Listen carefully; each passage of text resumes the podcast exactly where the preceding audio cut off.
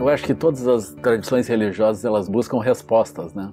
Uhum. Mas eu diria que a visão budista se aproxima dessa abordagem que o Eduardo trouxe, né? que é uma, uma, abordagem complexa, bonita, assim. Porque, essencialmente, nós precisamos entender como que o espelho da nossa mente reflete as aparências. Então, o Buda diz, não é que a nossa mente reflita as aparências ao redor, mas as aparências refletem o conteúdo da nossa mente. Então nós temos predisposições, essas predisposições surgem como as aparências. Quem conhece, por exemplo, começa a olhar as imagens do Escher, ou mesmo olha pinturas numa parede, nós vemos as montanhas e vemos o infinito dentro da pintura, mas a pintura é um espelho que reflete o infinito e as montanhas que nós temos dentro. Se nós não tivermos esses conteúdos, nós não conseguimos ver.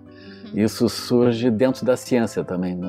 A ciência vai encontrar essa limitação. Né? É muito interessante como o, próprio Niels Bohr, na física quântica, ele vai definir complementariedade. É, quando ele define complementariedade, ele na verdade ele está descrevendo que diferentes teorias podem gerar diferentes aparências para a própria realidade. Ou seja, eu tenho conteúdos internos diferentes. Quando eu olho para a realidade, eu vejo ela de um modo diferente.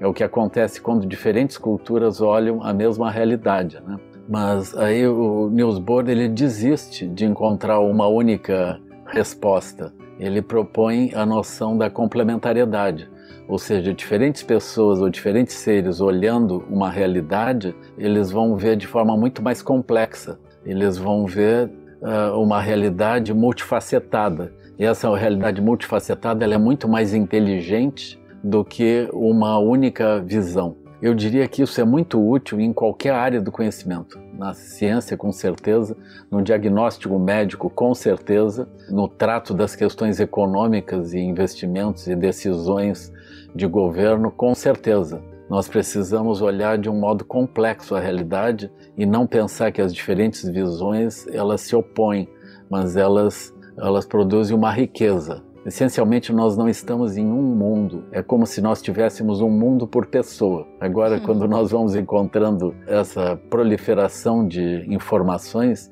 e mesmo o chat GBT, eh, nós vamos encontrando aparentemente respostas assim.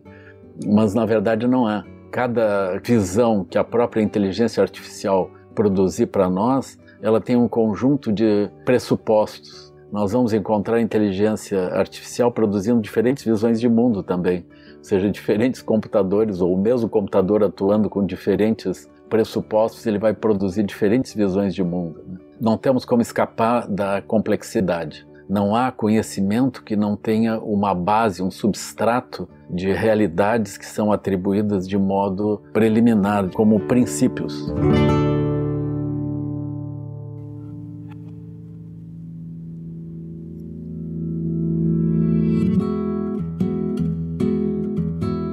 Você acabou de ouvir nossa pílula de sabedoria do podcast Todos os Caminhos. De segunda a sexta, você pode escutar nossas pílulas sempre pela manhã e aos sábados o episódio completo, disponível no Globoplay e em todas as plataformas de áudio. Até a próxima!